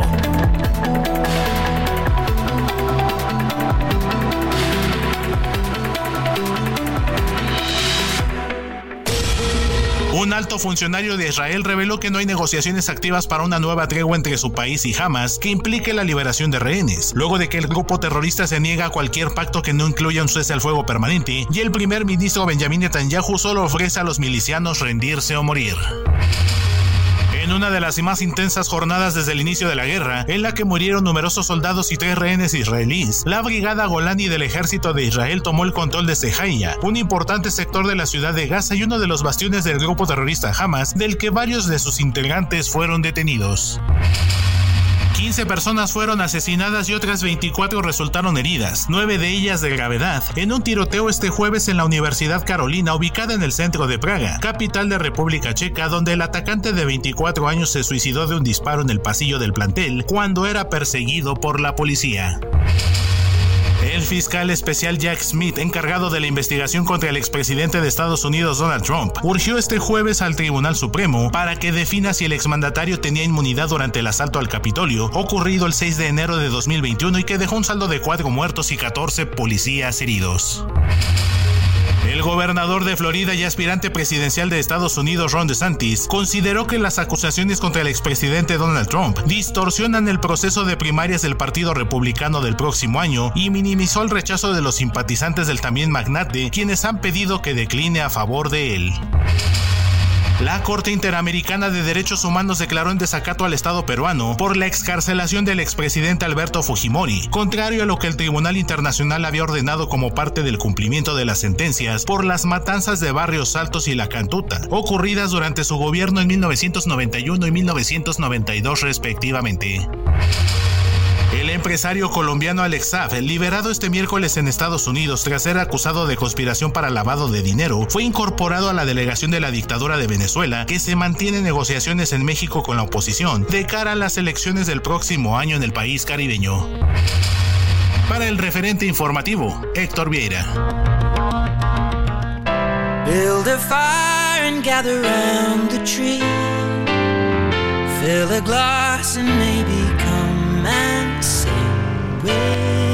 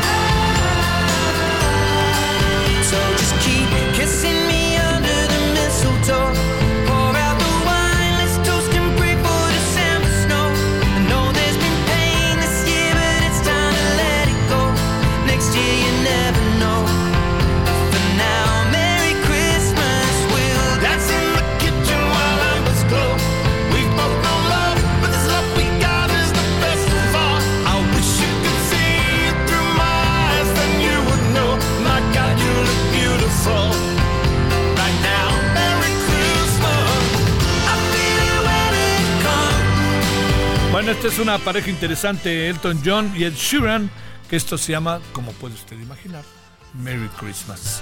Bueno, vámonos, estamos en la desfachatez navideña, ya, ya, si nos vamos a entrar, pues entremos de ya, no andemos con nimiedades.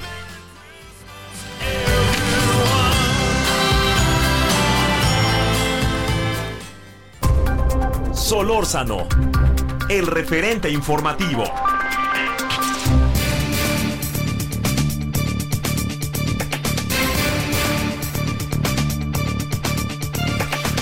Agradecemos a Delia Quiroa, vocera de la Unión de Colectivos de Madres Buscadoras de Tamaulipas. Querida Delia, ¿cómo has estado? Muy buenas noches. Hola Javier, un gusto saludarte otra vez a ti, a tu audiencia. Buenas noches. Oye, este, ¿qué de cosas están pasando con el tema? A ver, primero, el tema desaparecidos y el censo, del cual ya hablamos, pero pasados los días, danos ahí una reflexión de cómo ves. Este, desaparecieron, a- desaparecieron a los desaparecidos, dicen, este, y luego hablemos del otro tema que tiene que ver con que el presidente se manifestó dispuesto a escuchar a algunos que han hecho trabajo de derechos humanos, pero por supuesto que no a ti, mi querida Delia. Adelante. Sí, gracias. Pues mira, para empezar, nosotros eh, pues vimos las declaraciones de Carla Quintana, ¿no? En donde lo acusa de querer este modificar el censo con malas intenciones. No, no para obtener datos para buscar personas, encontrarlas, sino solamente para aparentar que en México no hay los desaparecidos que marcaba el registro. Entonces, eh, derivado de eso, pues nosotros empezamos a, a- a poner amparos que los juzgados de distrito, no sé si decir, este, graciosamente nos dicen que un acto de molestia. O sea, el amparo se metió por desaparición forzada porque encuadra en la hipótesis de desaparición forzada. Negar la desaparición y este alterar o esconder información que ayude a dar con el paradero de la víctima también es desaparición forzada y pues cometida por una autoridad, ¿no? Entonces nos dicen los juzgados de distrito, no, es un acto de molestia este que el presidente les está ocasionando. Bueno, pues seguimos con los amparos y, y, y ya él este una semana después de que nosotros empezamos a meter los amparos sale con su nuevo registro que nada más lo primerito que nosotros nos dimos cuenta es que cómo va a ser posible que haya más de 50 mil cadáveres sin identificar y él solamente esté reconociendo 12.777 personas, ¿no? Y esto de que casa por casa fueron a buscar tampoco es, o sea, o al menos nosotros no tenemos datos en el colectivo de nosotros que hayan ido a buscar a alguna compañera y le hayan preguntado. La única señora que supimos de Coahuila, su hijo sigue desaparecido.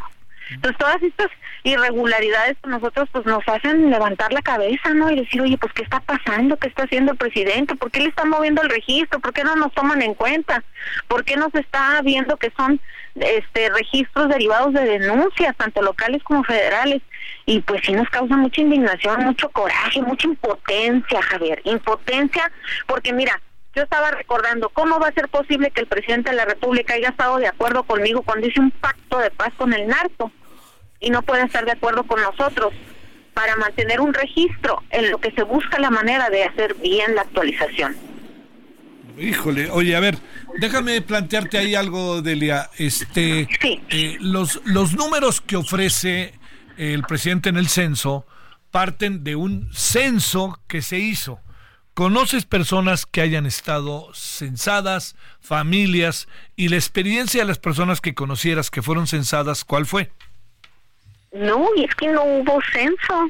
No hubo censo, yo no lo vi por ningún lado y vaya que nosotros andamos buscando personas todos claro. los días. Y ahora esa denostación que hace de los grupos, de las familias, de los defensores de derechos humanos, pues qué mal, porque nada más porque no le seguimos el rollo a él, porque no le damos la razón, ya somos contrarios, ya somos adversarios, no lo somos. Nosotros no tenemos intereses políticos y muchos de nosotros votamos por él creyendo que nos iba a ayudar, que iba a resolver la crisis de personas desaparecidas en el país, pero pues nos falló. Oye, este, hay, digamos, hay como una, por decirlo de alguna, de alguna manera, hay alguna posibilidad de que se abra el después de lo que estamos viendo, de lo que está sucediendo con el censo, de que haya, eh, que escuchen, que las escuchen a ustedes, que puedan sentarse a platicar con el gobierno, alguna cuestión de esta naturaleza o, o ninguna, o sigue cerrado y este, ustedes acaban teniendo, para decirlo claro, a lo mejor de mejor interlocutor, acaban teniendo al propio a la propia delincuencia organizada que a los gobiernos. Sí, así es. Mira, yo creo que no va a haber diálogo con las víctimas ni con las familias de personas desaparecidas. Ya lo demostró ahora el lunes que se manifestaron en varias partes del país. Solo recibieron este autoridades que no son titulares, que no son voz de mando, que no pueden decidir sobre lo que se les estaba pidiendo. Entonces, este, yo no creo que vaya a, a mejorar la situación de nosotros, la relación con el Ejecutivo Federal y, las autoridades encargadas de buscar a nuestras familias. Ya veremos para el próximo sexenio, pues dependiendo quién quede en el poder, pues ya veremos. Pero si vuelve a quedar el mismo partido, definitivamente estamos pues desahuciados, porque pues imagínate, ya muchas personas también son de avanzada edad, no creo que vayan a ver este buenos resultados en esta vida. ¿Han, ¿Han, tenido contacto de nuevo o han pretendido tener contacto de nuevo con la delincuencia organizada para que les dejen trabajar o si ellos tienen información se los digan o alguna cuestión de esta naturaleza, Delia? Pues mira, nosotros hicimos una encuesta pública este, en donde pues preguntamos si tú como ciudadano, ¿qué prefieres? Que te entreguen a tu familiar este, vivo, pero pues castigado a la antigüita o muerto o desaparecido. Entonces, pues obviamente la mayoría de las personas dijeron que, que vivo. Entonces, en base a esa encuesta estamos preparando un, un documento que vamos a hacer público dirigido a los cárteles mexicanos para tratar de seguirlo sensibilizando, ¿no? Porque ante la ausencia de Estado de Derecho y de falta de interés de nuestras autoridades de pacificar el país, de que tengamos una mejor calidad de vida, pues tenemos que, que hablar con estas personas y, y hacerles ver, ¿no? Que, que no se necesita tanta violencia o, o, o, desaparecer personas para que estemos bien, que aparte sabemos que quien ahora anda desapareciendo muchas personas pues son las Fuerzas Armadas, ¿no? Porque también ellos ya vieron que, que el mensaje de abrazos, no balazos, pues también va para ellos. Sí, claro. Entonces, hemos visto un incremento, por ejemplo, en Tamaulipas, en levantones por parte de, de policías estatales a civiles. Sí. Entonces, pues imagínate, si no hacemos algo, si no tratamos de hacer conciencia, pues cada día vamos a estar muchísimo peor. Oye, eh, a ver, Delia, eh, ¿has estado al tanto de que hoy el presidente dijo que estaría dispuesto a, al derecho de réplica, como si él lo determinara, el derecho de réplica se plantea a, través de la ley, pero el derecho de réplica al centro ProDH y este que, que ha remetido además contra los jesuitas, ¿eso te dice algo? ¿Te abre la puerta? Bueno, no sé qué pienses, pues. Pues mira, el Centro Pro se ha ganado su prestigio. Desde que Digno Ochoa trabajó ahí todo lo que sucedió en aquel tiempo, sí. ellos este, tienen su reputación bien. O sea, todo el mundo sabemos que ellos ayudan y pues agarran abusos, o sea, casos de abusos de autoridades federales y, y que están involucrados, vamos a decir, que abusan de, de, de, personas que se dedican al crimen organizado, pues sí, pero pues también la autoridad no puede llevárselos y desaparecerlos nada más como, como ellos quieran, o sea, tienen derecho a un proceso. Entonces el Centro PRO no tiene la culpa de que las autoridades tengan este exceso de, de, de autoridad y violen derechos humanos. Uh -huh. O sea, eso no es culpa del Centro PRO y cualquier defensor de derechos humanos va a defender a una persona sin, sin criminalizar, sin ver eh, qué es lo que andaba haciendo. Lo que se va a ver es que la autoridad le tiene que dar eh, una seguridad jurídica, ¿no? Y que pague por lo que hizo. Uh -huh. Entonces, estaría bien, fíjate, que el Centro PRO, este pues tuvieran ahí una clase de, de entrevista y derecho de réplica ahí entre el presidente, pero pues, o sea, vamos a ver qué pasa. No, sí, sí, sí la, hay muchas cosas que se proponen y a la merora no se han logrado instrumentar. Este, las cosas cómo van con tu familia y de lo que tú sabes de los más cercanos. Pues mira, lamentablemente pues nosotros seguimos buscando a mi hermano, estamos en un terreno muy grande donde ya tenemos desde el 2015 este avanzando poco a poco y pues ahorita nos quedamos a medias en un lugar donde se tiene que tumbar una loma con la que taparon unas sí. traves de unos puentes y el perito, el experto dice que la fosa grande está abajo de esa loma.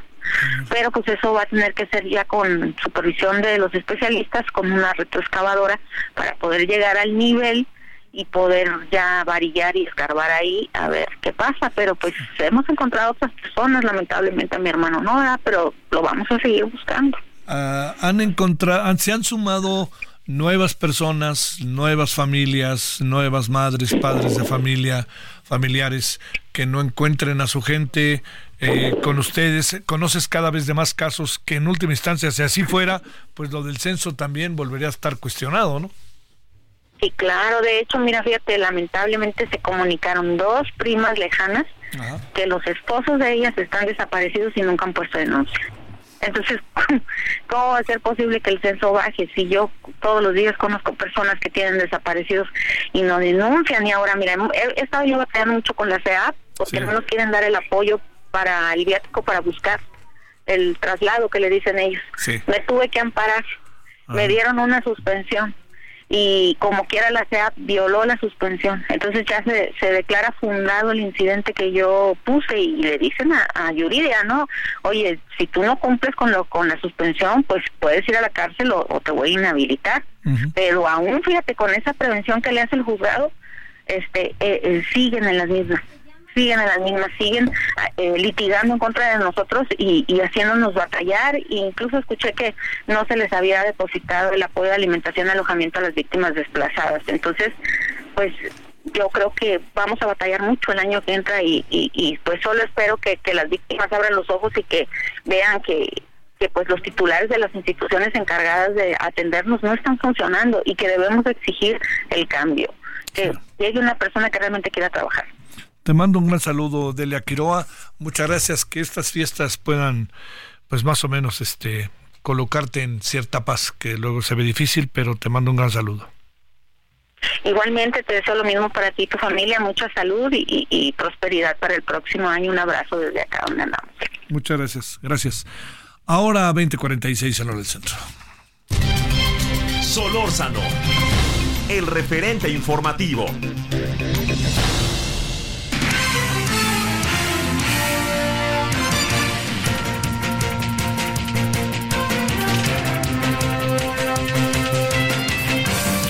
Bueno, vamos cerrando y vámonos a Acapulco a dos días de que, bueno, a un día realmente de que empezara ahora sí que la marabunta llegar al puerto, que no va a ser así, pero hablemos de lo que son las últimas cosas que se han suscitado en el puerto. Mi querido Toño Ramírez, conductor de Heraldo Radio, adelante, te saludo con mucho gusto hasta Acapulco.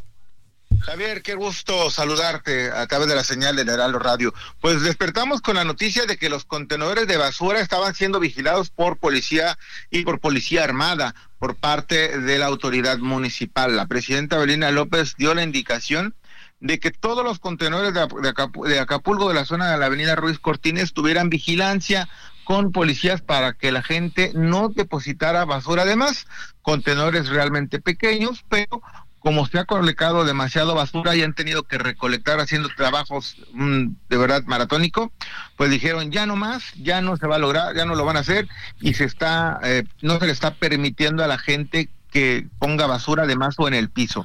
Solamente lo que alcance a, a entrar en el contenedor como arbolito de Navidad, todo amontonado para arriba, y con guardias de seguridad, con policías armados. Mientras tanto, hoy 7 de la noche, 7.30 de la noche aproximadamente, llegó el reporte, se dio el reporte de un ataque armado en la pozolería Las Vecinas sobre el Boulevard de las Naciones en la zona Diamante, donde perdió la vida Ricardo Taja Ramírez, quien es qué cosa, ¿eh? Qué cosa, ¿no? Acapulco. ¿Sí? Están cuidando los contenedores y están ejecutando políticos en el puerto de Acapulco justo a unas horas de la Navidad un Acapulco blindado en plena zona diamante, ya fue confirmada esta información, fue un ataque directo, una ejecución eh, en contra de Ricardo Taja, actualmente militante de Morena y quien estaba fuertemente posicionado para ser eh, probable candidato a la presidencia municipal, lo que sería en su tercera ocasión, Javier. Esto es lo que está sucediendo en este momento en el puerto de Acapulco. Lamentablemente, las redes sociales están hablando mucho de este tema, de una ejecución directa en contra de Ricardo Taja, quien, repito, eh, acababa de cambiarse de partido político del PRI a Morena hace un par de meses y que en este huracán Otis estuvo muy movido, estuvo apoyando mucho a la, a la ciudadanía, algo que ha sido una, había sido una característica de Ricardo lamentable esta situación, la inseguridad y el estado de nueva cuenta se pinta de rojo, pero bueno, para algunas autoridades creo que no es eh, no es un tema principal, es mejor cuidar la base cuidar unas zonas que realmente no tienen tanta relevancia para el puerto. Híjole, ¿qué, qué pudo haber pasado con este personaje de Morena, eh? Realmente se desconoce, es un político destacado por muchos años, eh, ha estado formando parte eh, de diferentes campañas y estrategias políticas. No, no había tenido ninguna amenaza o que se supiera en algún momento alguna agresión contra él. No, la verdad es que no. Ha sido un empresario destacado. Tenía restaurante, una, un par de pádel. No se sabía que tuviera amenazas, insisto.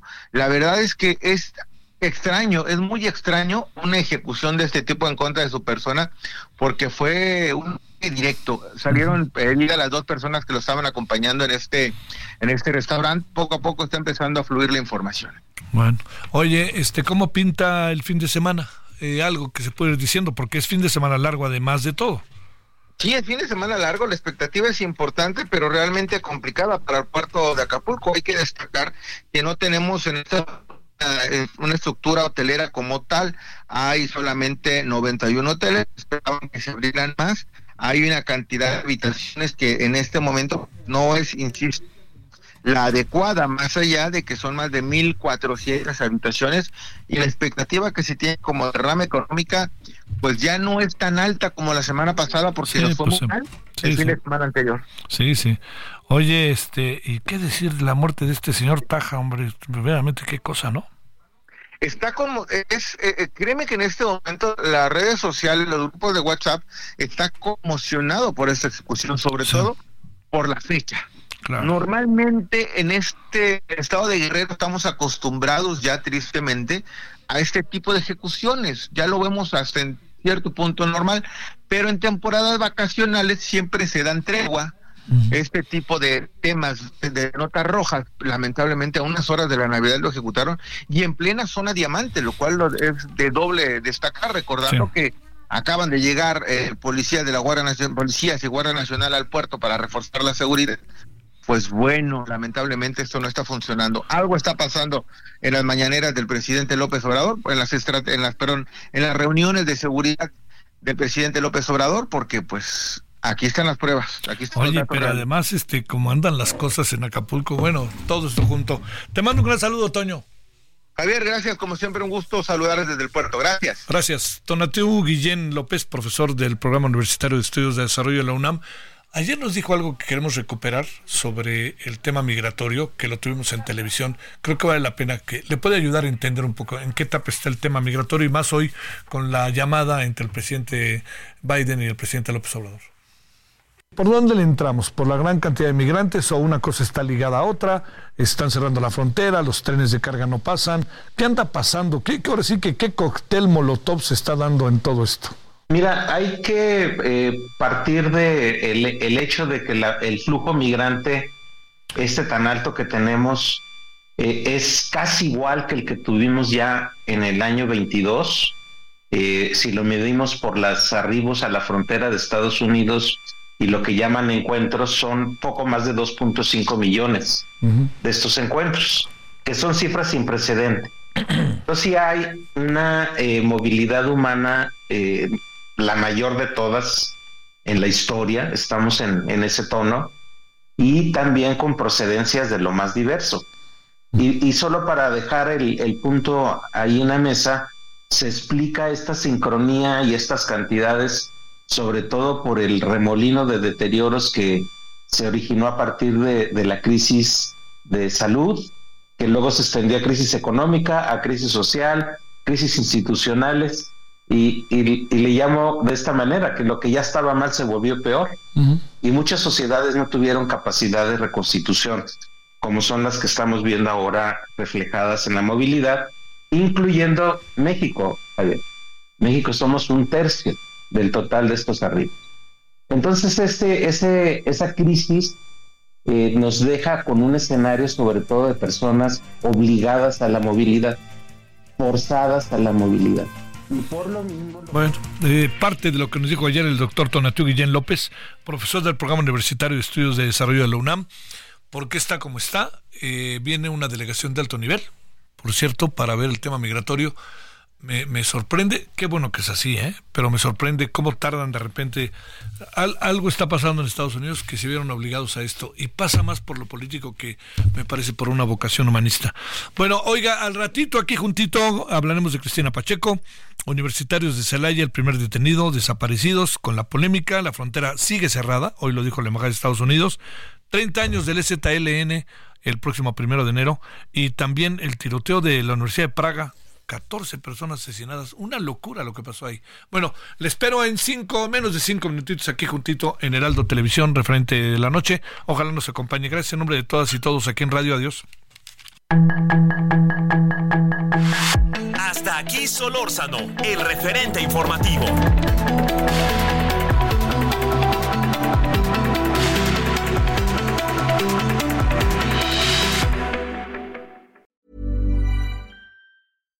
Hi, I'm Daniel, founder of Pretty Litter. Cats and cat owners deserve better than any old-fashioned litter. That's why I teamed up with scientists and veterinarians to create Pretty Litter. Its innovative crystal formula has superior odor control and weighs up to 80% less than clay litter.